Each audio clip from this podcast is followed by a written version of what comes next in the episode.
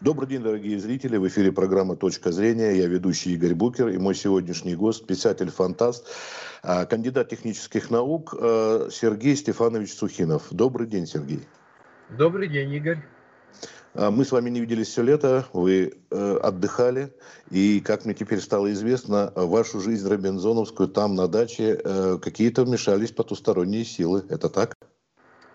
Они э, вмешиваются в мою жизнь уже, наверное, лет 20, даже больше.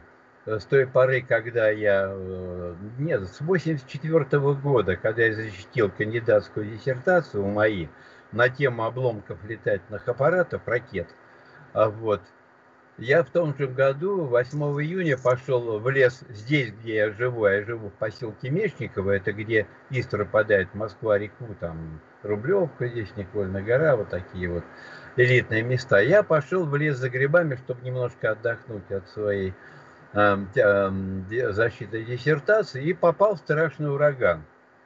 Вот был один из самых крупных ураганов в Подмосковье, именно это вот 8 июня 1984 года. А там есть э, урочище, высохшее болото с маленькими березками. И там раньше все появляется подберезовики. Я туда и пошел. Вдруг э, налетел ураган. Э, хорошо, что я не пошел в лес, потому что справа и лево падали деревья, как спички буквально. Лил страшный дождь. И молнии, молнии били буквально рядом со мной в землю. И это было невероятное событие. А потом вдруг небо очистилось, глаз урагана. И вот в этот момент, как говорят, наступает контакт с небом. Я об этом не раз читал, но вот у меня случилось это вот в этот день. Небо очистилось, и я вдруг увидел, как из неба падает метеорит крупный взрывается мне над головой, ну, метров, наверное, 200 надо мной.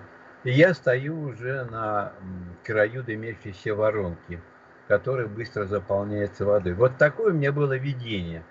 Я в него поверил, поскольку я и писатель-фантаст, а вот э, и ученый.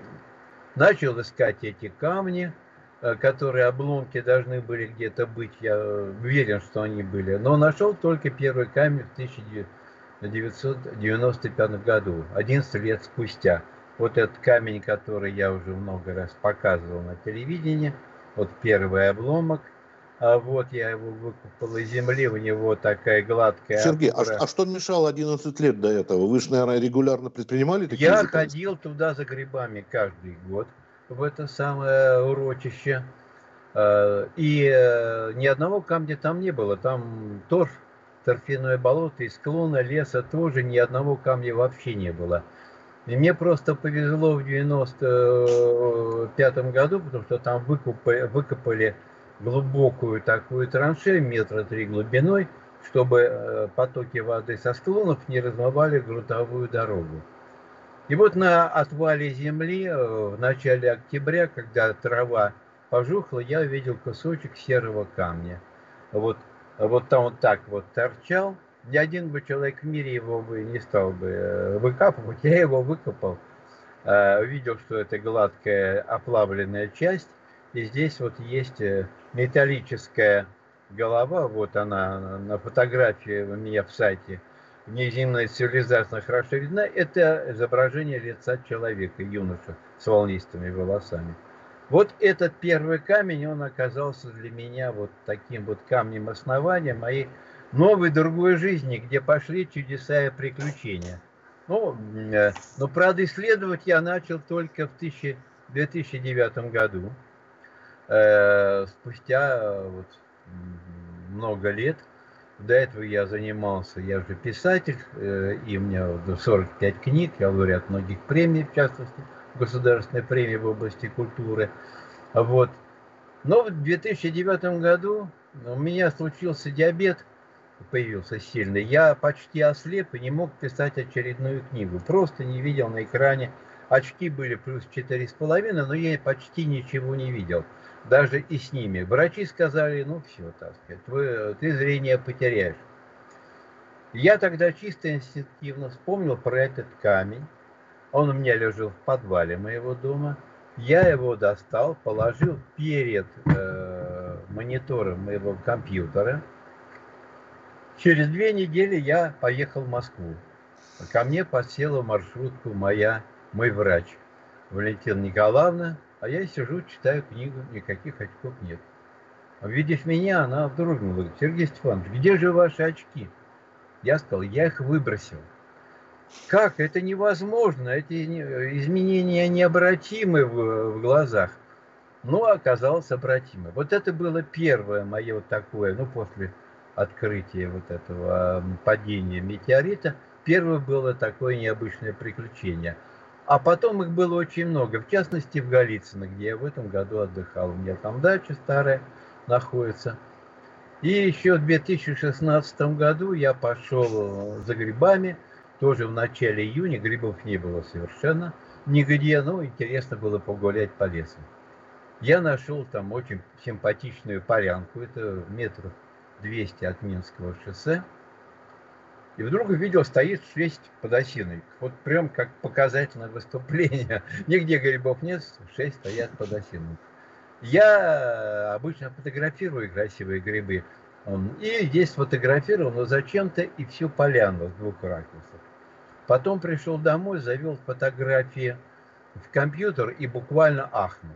Оказалось, что я сфотографировал э, какой-то объект, похожий на стрекозу, светящийся, ну, сантиметров 20 длиной, у него тонкие крылья, на нем такие три шарика, похожие на стрекозу, похожие на самолета.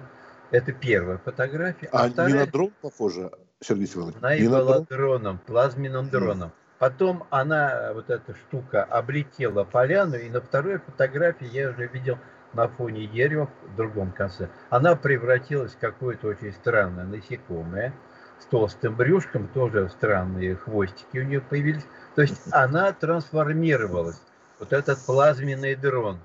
Я об этом написал статью, которую опубликовал журнал «Чудеса и приключения», две эти фотографии. Я уже тогда задумался – я никогда не фотографировал, скажем, поляну. Зачем мне? Вот грибы я фотографировал, пожалуйста. А зачем я сделал эти две фотографии? И как же так получилось, что именно в этот момент и их и надо было сделать? И я тогда понял, что я находился под контролем, под контролем вот этих вот сил, которые плазменный дрон создали. Они знали уже о моих исследованиях наверняка. У меня уже было к тому моменту около 20 статей и выступления почти на всех телеканалах. А открытие вот, эм, обломков э, инопланетного зонда астероида, о котором я много-много уже раз говорил и писал, создал теперь огромный сайт низменная цивилизация.рф с 80 статьями. Выяснилось, что это сайт, э, дрон, дрон был создан теми же существами, которые создали зонд, Э, это люди из пояса Ориона, такие же люди, как и мы. Я нашел более 12 тысяч их рисунков рельефных на обломках зонды. Их уже не один, а 110. 110 обломков я нашел. И вот так получилось, что я защитил диссертацию на тему обломков летательных аппаратов. Земных, правда. А потом начал исследовать обломки инопланетного летательного аппарата. И вот э, с той поры, наверное, около 20 контактов у нас было с айванцами. Они присутствуют в интернете, очень активно присутствуют. Они стучатся во все двери. Мы не слышим, мы не видим, а они видеть и не слышать вроде бы невозможно этого дела.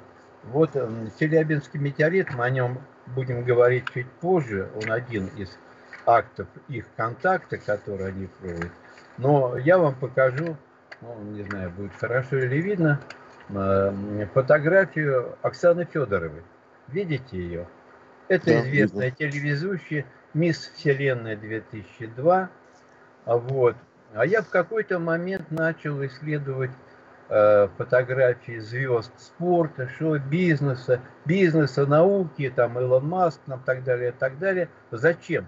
Я ищу на них вот эти вот Э, плазмоиды. Вот видите, э, круги, да? Видно, видно. Эти да. вот круги, их пять кругов. Вот эти три круга э, расположены по схеме звезд пояса Ориона. а две еще входят в эту систему, они отдельно. Вот в таком же виде э, очень часто летают э, летающие тарелки, ну, плазменные летающие тарелки на Земле, именно в таком виде. Я десятки фотографий нашел, ну, на Ватикану они так летали э, в таком же порядке. Они часто появляются на фотографиях э, наших известных людей. Я нашел около полутысячи фотографий, представляете? Там звезды такие, ну, Михаил Боярский, Никита Михалков, а вот, э, Илон Маск, там, Юрий Мильнер, там, футболисты такие, как э, э, наш Артем Дзюбок, к моему удивлению, оказался в зоне внимания орионцев. Э, ну, конечно же, Леонель Месси, там, Криштиано Роналдо, очень-очень много людей, которые оказались в зоне влияния. И я тоже нашел на своих фотографиях эти же плазмоиды. А что такое плазмоиды? Это другая форма жизни орионцев. Они присутствуют на Земле в виде людей. Я это доказал, я это знаю. Они редактируют много э, материалов в интернете, но они присутствуют еще в виде плазмоидов. Эм, в свое время еще Циолковский говорил о том, что цивилизации э, по мере их развития будут переходить из плотной, так сказать, материальной формы э, так называемое лучистое человечество. То есть энергетическая форма существования людей, предсказал Циолковский. Они не будут болеть, они будут, так сказать, вечно жить, они могут путешествовать Э, по галактике без космических кораблей. Вот об этом писал Циолковский. Оказалось, что вот эти орионцы, которые создали нашу цивилизацию, я это доказал, они подарили нам огромное количество знаний, и письменность, и пирамиды, и так далее, и так далее. Они присутствуют и в виде вот этих энергетических людей. А пирамиды не только египетские, есть же еще и в Мезоамерике. И в Мезоамерике есть, и в Китае очень много. Вот. Э, на моих обломках зонда я нашел около 50 изображений пирамид. Они их строили на разных, видимо, каких-то своих базах или мирах, причем объемные изображения есть, есть с рисунками, которые показывают, что под пирамидами находятся какие-то мощные энергетические устройства. На Луне я нашел подобные вещи, на Марсе они есть. Это э, определенные энергетические если хотите, передачи. А, а такое известное мегалитическое сооружение, как Стоунхендж? Э, это тоже одна, это одна из антенн. Антенн, которые принимают сигнал. А пирамиды не только принимают, но и передают эти сигналы. Об этом много писали. Есть египтологи, которые верят в такую версию. Видели столбы энергетические над египетскими пирамидами великими этими. Вот это все видели, но традиционные египтологи в это дело не верят, пытаются доказать, что построили египтяне древние, они не знали ни колеса, ни железа, тем не менее такие махины зачем-то построили, а захоронений там никаких нет. Вот теперь, э, после того, как я нашел статью, написал статью, она в сайте есть, пирамиды, там есть даже планы размещения этих пирамид, что мне очень удивило. Ну, правда, там не три пирамиды, а две. Почему две? А, да потому что вот э, в поясе Ориона есть три звезды. Альнитак, Альнила и Ментака. Так вот обитаемые, как выясняется, только две. Альнитак и Альнила, а Ментака необитаемая. Поэтому и три пирамиды... Это крайняя назвать... и средняя, я просто да, по названию. Маленькая пирамида Ментака, она необитаемая. И звезда соответствующая. А вот эта маленькая пирамида на плато Гиза, она же тоже самая маленькая, самая э, примитивная, и она соответствует вот этой третьей звезде Ментаки, которая, в общем-то, э, просто для комплекта присутствует. А мощные пирамиды, Великая пирамида и Большая пирамида – это энергетические устройства. Те же э, орионцы в интернете публикали интересные их разрезы, не те, которые мы находим в книгах египтологов. И там действительно видны энергетические устройства, которые э, находятся под пирамидами. Они решают, насколько я понял, исключительно важную задачу. Ведь египтяне древние верили в переселение душ в тело. Они верили, что их души после смерти переселятся на миры э, Ориона. Там, где находится, живет бог Осирис, это бог смерти, но он, э, хоть и бог смерти, но он как бы выбирает людей в зависимости от их э, грешные они были или не грешные. Вот грешные люди уходят в подземный мир и там, так сказать, исчезают их души, а не грешные, они переселяются на миры Ориона. И вот э, в частности шахты две, которые идут из Великой пирамиды, одна из них нацелена на звезду Альнитак пояса Ориона. Вот как бы по ней, видимо, э, фараоны и э, собирались переселяться. Сергей Степанович, извините, я хотел э, напомнить, мы обещали рассказать про какие-то факты о Челябинском метеорите еще в прошлую нашу встречу. Вы сказали, что вам что-то известно такое, что да, кто Челябинский метеорит – это часть вот этого огромного проекта, который я назвал «Неземная цивилизация». Вот я нашел обломки одного инопланетного зонда, каменного зонда. А, каменный зонд, ну, по многим причинам э, существует не железный, а каменный.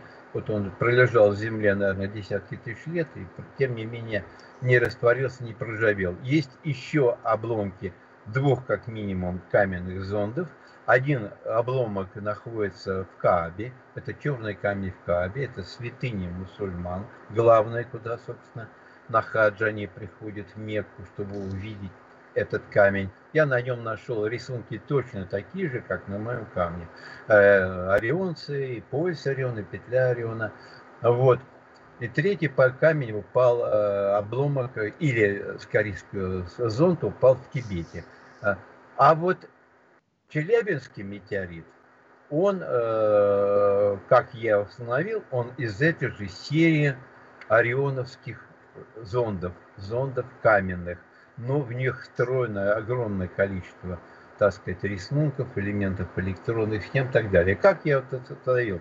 Я открыл фотографии Челябинского метеорита. Что меня заинтересовало в нем? Да в том, наверное, вы видели эти кадры – видеорегистратор э, на автомобиле, когда падал вот этот Челябинский метеорит, в него врезался какой-то ну, цилиндрический, наверное, объект, типа э, ракеты. Он его разбил, поэтому на Землю упал не сам э, огромный этот зонд, а его части. И вот Челябинский или Чебаркульский метеорит упал в озеро, это вот только малая часть его.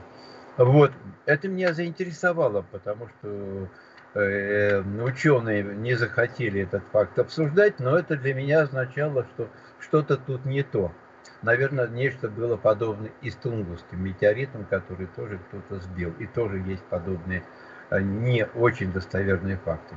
Вот я нашел фотографии Челябинского метеорита. Их очень много. Я нашел около 50. Их сделал директор музея, вот очень качественный фотограф профессиональный, поэтому этих фотографий много, они хорошие, качественные. Вот он лежит в этом самом в стеклянной пирамиде. Да? Как вы знаете, в декабре, по-моему, прошлого, прошлого года эта пирамида вдруг поднялась на 10 сантиметров, что удивило весь мир абсолютно. Сама по себе стеклянный, очень тяжелый вот этот вот э, купол, можно сказать, поднялся и провисел в воздухе некоторое время. Потом его пришлось опускать. Никто не мог объяснить причину поднятия вот этого. И вот когда я все это услышал, я понял, что здесь что-то не то. Потому что вот обломки моего подмосковного метеорита, они не мертвые, они живые. Они, ну, такое есть понятие фракталы. То есть фрактал, когда полный целый объект функционирует, на его части тоже способны функционировать. Вот наши обломки летательных аппаратов на это не способны, они мертвые. А вот э, обломки моего метеорита, они выбрасывают лучи, я назвал их гравитационными, которые выдавливают знаки на листьях. Они выпускают плазмоиды, они там э, производят разные интересные вещи. Я подумал, а вдруг и Челябинский метеорит – выпустил подобные лучи, я их назвал гравитационными, общался с физиками в Дубне, они не могли сказать, э, что это за вид излучения, он неизвестен науке, потому что он мощный, он э, физическое воздействие оказывает на предметы, при этом он их не пробивает. вот, насквозь, а вот выдавливает на них тоже знаки. Видимо, такое как бы вот давление, э, способное оказывать эти лучи на какие-то тела. Но это же мой обломок э, на 8 килограмм весил, который выбросил эти лучи, а этот около 500 килограмм. Представьте, какие лучи он может выбросить, если ему зачем-то это понадобилось. Он решил о себе напомнить, потому что Э, ну, поначалу Челябинский метеорит был, конечно, сенсацией, о нем говорили во всем мире, и люди-то узнали о Челябинске, это из него. А потом о нем стали потихоньку забывать. Он хранится в музее и хранится, ну и ну, ради Бога. А я считаю, что это э, очень важный объект для науки, который надо изучать по-другому. Вот среди тех фотографий, которые я нашел в интернете – Особенно меня впечатлило это. Здесь край камня изображен. Э, на нем он рельефные здесь знаки. Если у меня мои знаки рисунка где-то миллиметр, два миллиметра, то здесь сантиметры больше. Точно такие же рисунки, как на моих камнях. Вот они здесь. Я их все выделил, э, в сайте э, разместил их, любой человек может открыть этот сайт неземной цивилизации, посмотреть в блоге статью про Челябинский метеорит и видеть рисунки людей, знаки пояса Ориона и так далее, и так далее. Вот они там есть в изобилии. А вот здесь появилась вообще необычная вещь. Вот нечто, такой экранчик, там какие-то разные информационные вещи поместили внутри этого купола. Но вот эти э, существа или кто это такие, я попытался их отдельно сфотографировать, на длинных тонких ножках, они очень напоминают э, э, вот эти э, роботы из Звездных войн, э, очень похожи на них. Кто их нарисовал? Я задал вопрос директору Челябинского вот этого музея, он ответить мне на этот вопрос не смог. Как будто это не они сделали эти, э, эту, эти фотографии здесь. То есть Челябинский метеорит, он живет, он тоже как фрактал работает. Это видно на этой фотографии. Здесь, видите, такое да, пятнышко появилось, как будто луч какой-то зажегся, а над ним появилась какая-то голубая зона. Я уверен, голографическая. Ее нет. Это обломок маленький Чебаркульского метеорита, его туда же поместили в этот купол. И вдруг он зажегся этим светом, над ним появилась голографическая зона, и внутри те же знаки, что у меня. Вот таких фотографий где есть э, признаки функционирования этого метеорита, я нашел около 10 из того, что я был. Он живет, он э, функционирует, он пытается о себе напомнить, но никто его изучать серьезно не хочет или боятся это сделать. По крайней мере, вот э, челябинские астрофизики и прочие сказали, это обычный метеорит, нечего и так далее. А есть его зачем смотреть? Он такой же, как мой зонд, только был размером, я думаю, на порядок больше. Мой зонд был э, астероид, где около 5 метров, а это, я думаю, около 50 метров был. То есть это огромный был объект. Вот, если изучить как следует вот эти вот Челябинские метеориты, я думаю, наука сделает огромный шаг вперед, потому что он говорит, кроме того, что это создан не природой, а э, нашими орионцами, братьями по разуму, он еще и функционирует. А и... это дрон или это все-таки управляемый какой-то как корабль? Что это могло быть, по вашему мнению? Ну, это зонд, разведывательный зонд, э, который, э, вот как мой, какой смысл бы в этом зонде? Надо было э, орионцам, которые живут уже не, не только на Орионе, но и на Сириусе, там у них база находится. А одна из баз была первой построена нашей Земли. Вот эти вот Атлантиды, Гипербореи и прочие э, таинственные э, древние цивилизации, они, похоже, существовали. Это были базы, которые построили орионцы на Земле еще, может быть, миллионы лет назад, но очень-очень давно. Потом э, связь, связь с Землей э, прекратилась на очень долго, и где-то вот порядка 50 тысяч, ну, может быть, э, больше лет назад, были посланы к Земле э, такие разведывательные зонды, чтобы установить, осталось ли остатки человечества на Земле. Ну, люди одичали к этому моменту, превратились там в кроманьонцев и так далее. И вот орионцы прилетели на Землю, стали теми самыми богами, которых рассказывают практически легенды и мифы всех древних народов Земли. Больше всего там у шумеров, у египтян, там, китайцев, у индийцев об этом рассказано. И они начали поднимать нашу цивилизацию. Я нашел огромное количество доказательств, как они нам помогали. Я нашел и, и аналоги египетских иероглифов, более ста на своих камнях. Они нам подарили египетские иероглифы, они нам подарили латинские буквы и так далее, и так далее. Челябинский метеорит может дать в этом отношении огромную информацию, но для этого ученым надо проявить смелость. Вот этой смелости э, пока я же контактирую с многими учеными, и с физиками, и египтологами и так далее. Когда вот одна дама египтолог, доктор наук, мы делали для одного из центральных телеканалов э, телесюжет, и она увидела на, на, интер, на экране компьютера те самые же египетские символы, которые находятся на моих камнях, их там около ста, причем каждый из них повторяется до 300 раз, она буквально упала в обморок, поэтому не состоялся этот это было невероятно поверить. Но сами египтяне говорили, мы не изобретали иероглифы, нам подарили боги. Я это доказал. То есть сейчас в нашей стране, вот удивительный момент, э, как бы находятся обломки двух инопланетных зондов. Один упал э, в ближнем Подмосковье, ну сейчас это ближнее Подмосковье, раньше это было, естественно, дикое место, а вот почему там рядом появилась Москва, я об этом статью написал, потому что считаю, что такие вещи случайными быть не могут.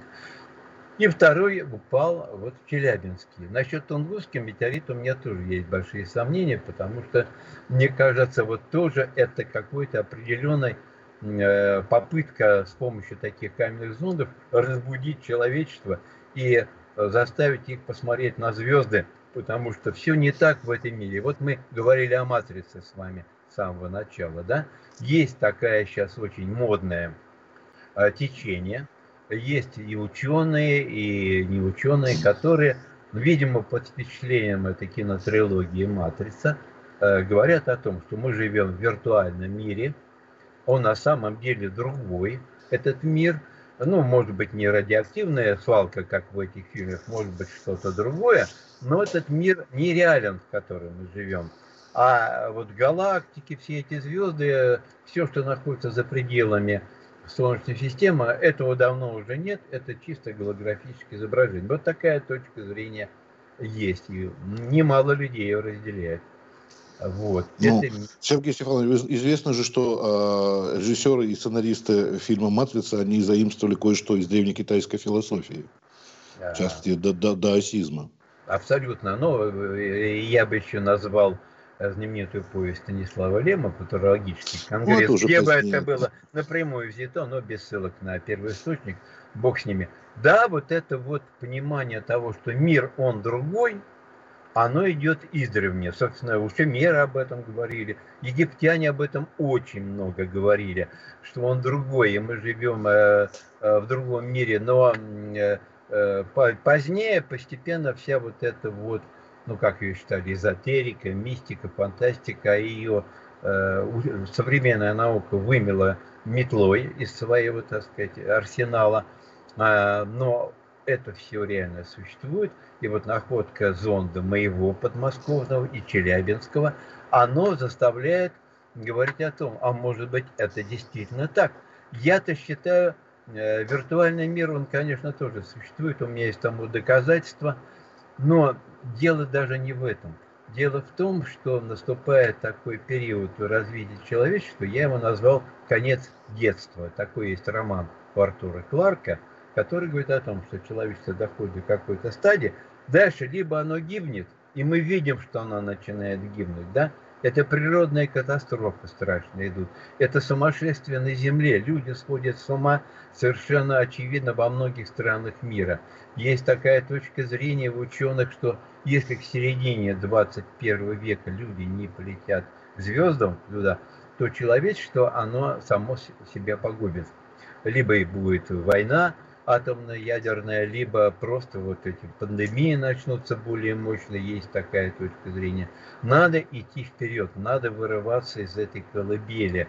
Вот нельзя же вечно жить в колыбели, говорил Циолковский, а мы вот за нее цеплились двумя руками. И вот сейчас появляется, не зря вот я нашел этот э, метеорит, это же тоже вся судьба меня к этому вела. Не зря упал Челябинский метеорит, не зря упал Тунгусский метеорит, и все на территории нашей страны, заметьте, да? А вот Ванга, которую я очень уважаю, предсказательница, она делала два важных предсказания. Будут сделаны великие археологические открытия, которые полностью изменят наше представление о жизни с древних времен. Раз. И второе. Россия великая страна, ей принадлежит особая миссия в космической эволюции человечества. Вот так говорила Ванга. Наша страна, несмотря на все наши э, огромные сложности, то, что наука сейчас опущена э, ниже плинтуса, что называется, и интереса к ней нет, и в космосе мы проигрываем уже не только американцам, но и китайцам. Но вот если мы сейчас э, сможем посмотреть на те вот эти вот два, хотя бы два вот этих вот метеорита а, зонда, которые найдены, они материальные, они э, могут лечь на любой лабораторный стол. Более того, они созданы так, я об этом писал, послание на них, что любой человек, даже далекий от логики, может провести все исследования вслед за мной и найти на них те же самые 18 тысяч искусственных элементов, там цифры, там так называемые арабские великолепные, знаки, буквы, иероглифы и, конечно, э, рисунки, изображения людей, которые живут на мирах Ориона, и они очень, очень, очень удивительны во всех отношениях. Это у нас есть. А вот способны мы это сейчас сделать, вот зависит от таких вот людей, как вы, Игорь, потому что они есть, я их везде встречаю – и в науке, и э, в культуре, я же представляю культуру, я и писатель, вот, а там очень много, конечно, на Зунде не только научной информации, но и информации культуры там. Но, э, конечно, э, все может пойти по-другому. Моя задача выйти в этом сезоне рабочем на президента Академии наук, на комиссию РАН по космосу. Материалов очень много, проверить их может любой человек, не обязательно ученый. Вот, я хочу, чтобы была создана такая комиссия, лучше международная, потому что вот американцы уже давно, уже пришли не, недавно к мысли о том, что зонды должны иметь вид маленьких астероидов, что я и нашел. Вот, хорошо бы они в этом поучаствовали. Китайцы очень активно занимаются поисками внеземного разума. Они за 185 миллионов долларов создали огромный радиотелескоп диаметром 500 метров паст, который будет искать сигналы иных цивилизаций. Но это путь тупиковый. Американцы занимаются этим 60 лет, ничего не нашли, ни одного сигнала. Потому что еще Альберт Эйнштейн говорил о том, что это тупиковый путь, они будут они использовать цивилизация радиосигналы для обмена информацией. Так оно и есть. Зонды, надо искать обломки зонды. Они найдены. Это вы про программу сети сейчас сказали, радиосигналы, да? Да, да, да, программа сети. Она была создана в 1960 году. Это Франк Дрейк, знаменитый астрофизик. Но потом, вот что меня очень радует, и Фрэнк Дрейк, и другой астрофизик Карл Саган – они уговорили НАСА, которые готовили дальние зонды Пионер-10, Пионер-11, разместить на них послания инопланетян в виде таких металлических табличек, там ну, изображений мужчин и женщин и небольшой набор научной информации. Они в начале 70-х годов были отправлены к дальним планетам, а потом по инерции должны были лететь за пределы Солнечной системы. А уже в середине 70-х годов тот же Саган, тот же Дрейк, они уговорили НАСА э, разместить на зондах Voyager 1, Voyager 2 а таких называемые акустические диски, ну, типа компьютерных дисков, тогда еще не было. На них э, записаны послания на 55 языках народов мира, эм, звуки музыки, звуки природы, там 120 рисунков цветных зашифровано. Все это сейчас долетело до границы Солнечной системы, а вот дальше вот что-то никак они пролететь не могут. Интересный очень вопрос. Почему? Ну, не могут. Но эти вещи зашифрованы. Если бы к вам и мне попали в руки эти диски, мы бы из них э, ничего не вытащили бы. А э, вот эти вот и Подмосковье метеорит, и Челябинский, и тот, который э, черный камень в Каабе, вот его обломок находится в Мекке, они, э, на них находятся рисунки изображений букв, иероглифов, и чисел, и главное изображение людей. Они рельефные, они крошечные, но с помощью цифровых фотоаппаратов, компьютеров, их очень просто и легко исследовать. Я об этом в своем сайте тоже пишу. Статья такая «Найти пришельцев очень просто», и там в лаборатории найди следы ведомого разума. Вот мои внуки сейчас этим занимаются. Легко это делать очень легко, если зрение, конечно, позволяет это делать, и терпение. 18 тысяч рисунков я нашел, понимаете? Э, и никто не сможет опровергнуть. Подделать это абсолютно невозможно ничем. Это такие нанотехнологии, которые нам и не снятся. Поэтому вот и Россия сейчас к этому моменту пришла. Сейчас зависит многое от того, как наши ученые на это отреагируют. Эм, я говорю, я общаюсь со многими учеными, они с удовольствием все это исследуют, но говорят, вы не называйте моих наших имен. Понимаете?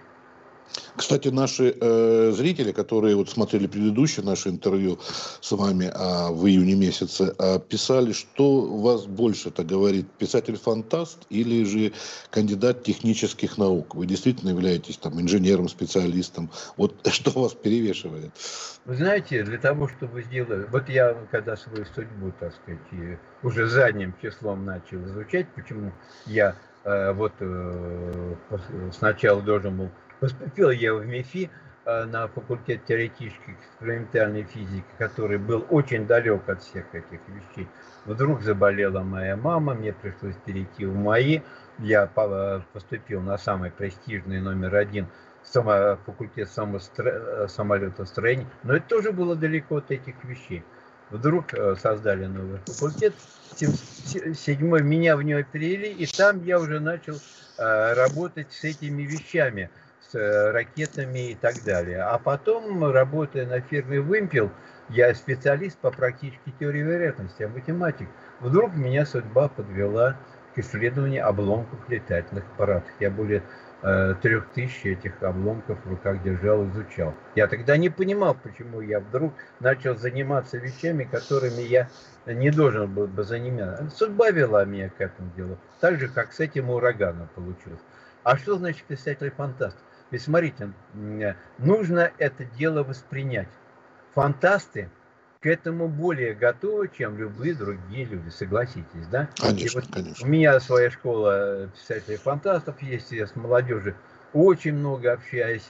И они, конечно, э, лучше воспринимают подобные вещи, чем ну, люди, которые любят детективы, например, да? Для них вот это все заранее фантастика. И когда мы говорим, ну ты вот сам включи компьютер, посмотри, там это очень просто делается, и ты это видишь сам. Нет, я не буду это делать, я не хочу, мне вот, э, у меня как-то голова к этому не настроена. Поэтому фантастика, особенно научная фантастика, она и подвигает людей к космосу. Ведь многие и космонавты, и Королев, и так далее, они же говорили о том, что научная фантастика их привела в космос. Многие говорили об этом.